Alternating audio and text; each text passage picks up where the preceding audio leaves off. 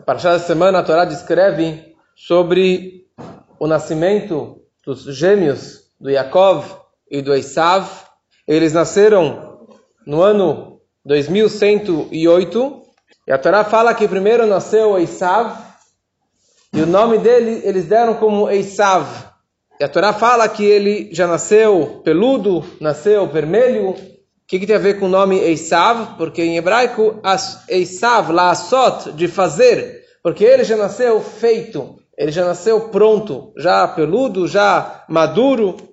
E por essa razão, porque ele era tão vermelho, eles estavam com medo de fazer o Brit Milá com oito dias, então não fizeram Brit Milá no Esav, e ele acabou nunca mais fazendo.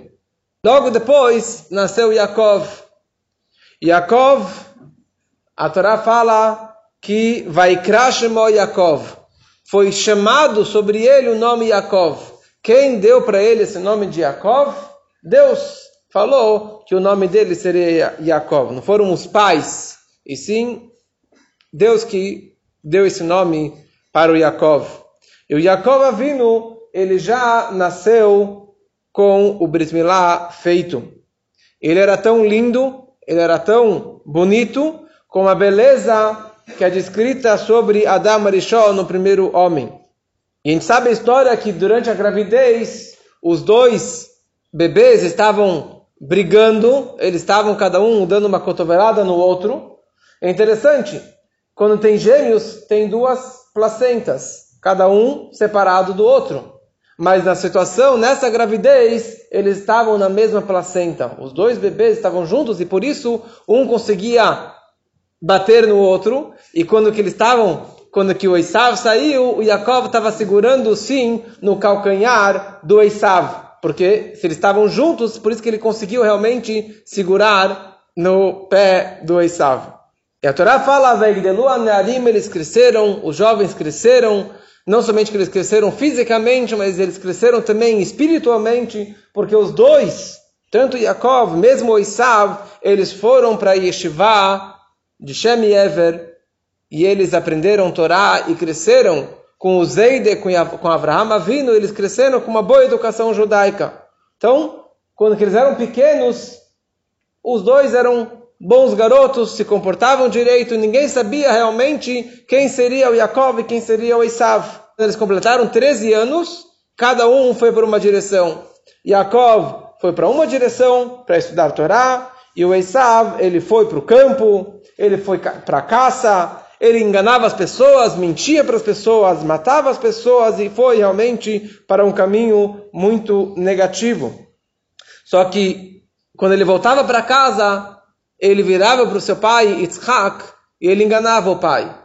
Uma mitzvah que ele sim fazia era que Buda Vaem, respeitar o pai. Apesar que ele enganava o pai, mas ele respeitava o pai, ele sempre trazia uma caça, já que ele estava no campo todos os dias, então ele sempre trazia uma caça fresquinha, fazia um bom churrasco para o pai, trazia presentes, trazia um bom vinho para o pai.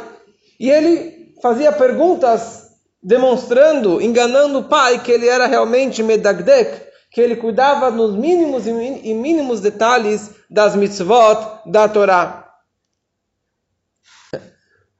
Yitzhak não era bobo, Yitzhak sabia muito bem quem era seu filho, mas a Torá fala, Vayav Yitzhak Esav.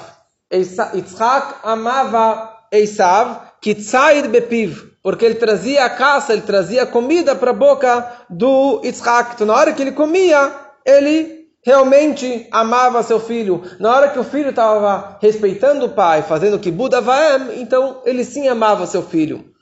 Mas Verivka ohevet et Yaakov. Mas a Rivka, ela amava ele. Sempre. Não tem um momento específico que a Rivka amava Yaakov. O tempo todo, porque ele era realmente um, um garoto perfeito, tamim, hassid, em todas, em todas as áreas, em todos os momentos da vida. Quando eles fizeram 13 ou 15 anos, tem duas versões, o avô Abraham Avinu faleceu. E naquele momento foi quando que realmente foi para o mau caminho. E por essa razão, como já expliquei semana passada, Abraham faleceu cinco anos mais cedo. Abraham faleceu com 175 anos. ao invés de 180 anos, como que o Isaac faleceu, para que ele não visse, ele não tivesse esse sofrimento de ver o seu neto indo para um caminho muito ruim. E naquele dia, no mesmo dia que Abraham faleceu, Esav ele fez cinco ou seis dos piores pecados. Primeiro, ele foi no campo e ele pegou e pecou com uma moça que já estava comprometida. Ele matou uma pessoa ele negou Deus, falou mal de Deus, ele negou a ressurreição dos mortos, que é uma mitzvah, você acreditar na ressurreição dos mortos, e ele desprezou a Bechorá, a primogenitura. E outros dizem que ele também acabou roubando de outros campos. Na verdade, a história é a seguinte: Esav, ele sai para caça, ele sai no campo, e no meio da sua caça, ele queria pegar uma pessoa muito grande. Ele queria pegar um, uma boa caça, que se chamava Nimrod. O rei Nimrod, que também já expliquei antes, que era o rei Nimrod, que Abraham é, discutiu com ele, que o Nimrod jogou Abraham na, naquela fornalha e Abraham saiu vivo daquela fornalha. E, na verdade, Nimrod, desde que Abraham tinha nascido, ele já queria ter matado o Abraham. Porque Nimrod tinha tido um sonho, que naquele sonho descrevia que o Abraham iria matá-lo. E na prática, quem acabou matando o Nimrod não foi o Abraham, mas sim o neto de Abraham Avinu. Por que, por que Esav matou o Nimrod? E aqui é uma história de dois mil anos, desde a criação do mundo, na hora que Adam Arishon ele comeu do fruto proibido e ele foi expulso do paraíso. E ali ele estava lá o único homem no campo com todos os animais ferozes. Ele estava com medo. Então Deus fez para ele um casaco, um casaquinho especial, um casaco que tinha um pedaço da pele de todos os animais ferozes, não sei se todos os animais, mas os animais ferozes, um pedaço da pele de cada, de cada um desses animais.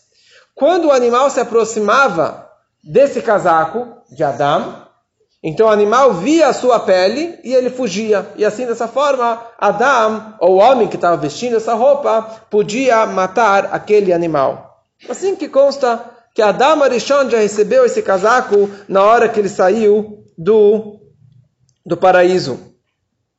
Quando, Avra, quando Adão faleceu, Hanor pegou dele e passou para Metushelach, Matusalém. E daí, quando Matusalém faleceu, uma semana antes do dilúvio, Noah herdou e levou para a arca. E daí o seu filho Ham, malandro, roubou do pai e deu para o seu filho Cush, que deu para o seu filho Nimrod, que virou o grande rei Nimrod. Como que o Nimrod virou tão grande? Como que ele realmente virou um, um, grande rei é, o grande guerreiro que venceu aquela guerra dos quatro reis contra os cinco reis, porque ele tinha esse casaco.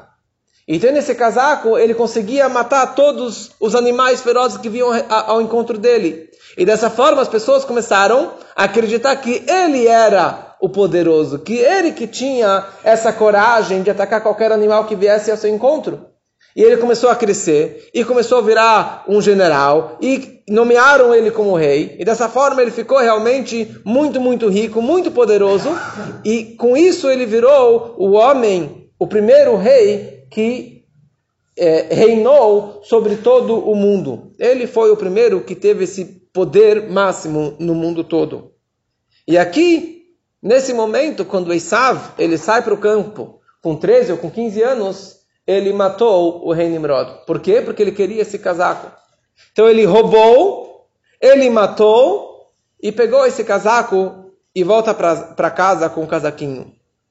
Quando ele chega em casa, ele encontra Yaakov, que ele era um homem das tendas que ficava o tempo todo nos livros estudando Torá. Ele chega lá e vê Yaakov lá com um panelão, cozinhando lentilhas.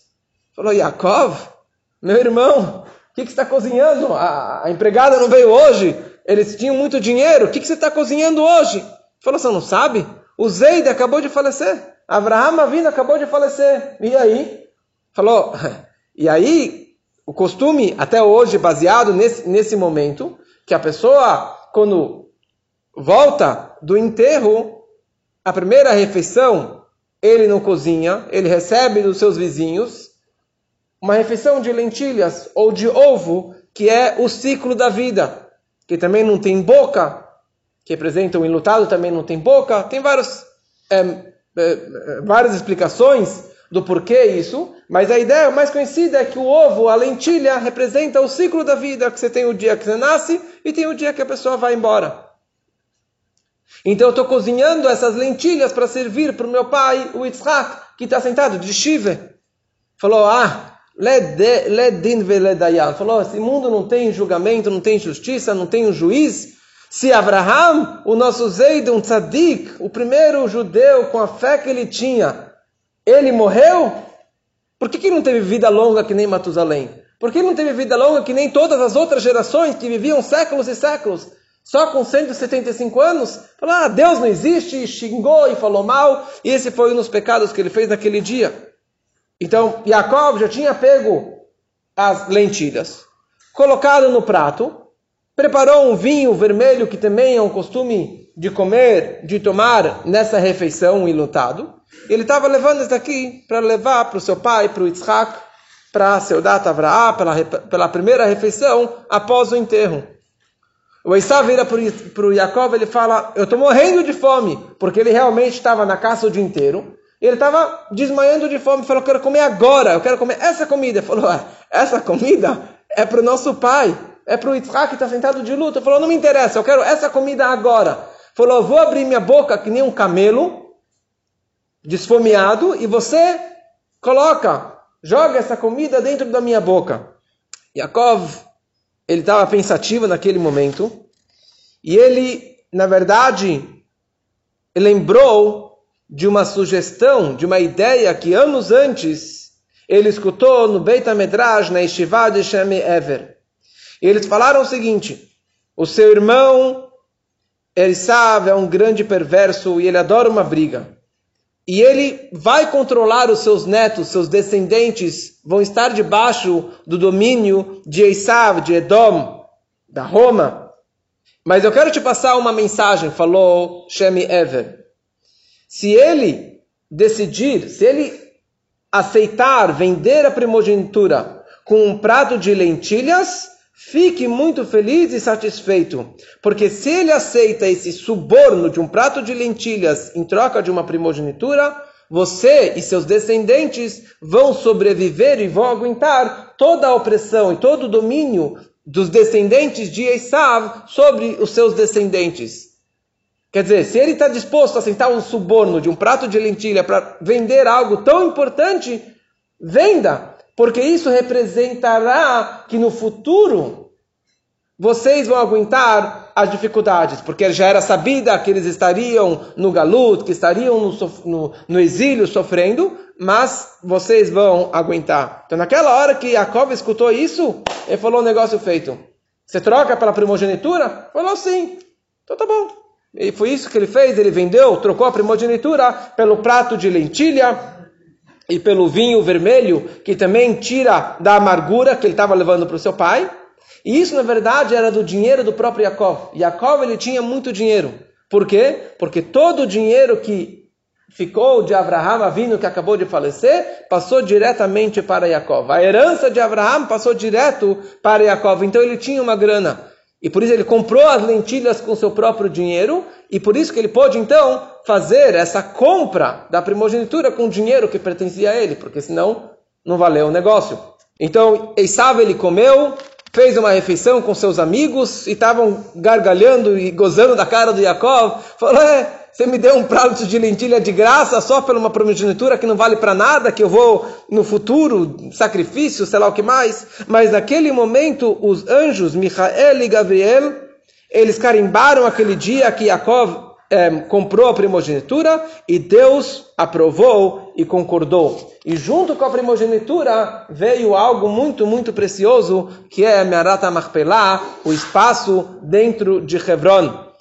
Então, realmente, Yaakov, ele fez um bom business, e até hoje, que os judeus fazem um bom business por, por um prato de lentilha e que a gente possa levar essas lições para o nosso dia a dia.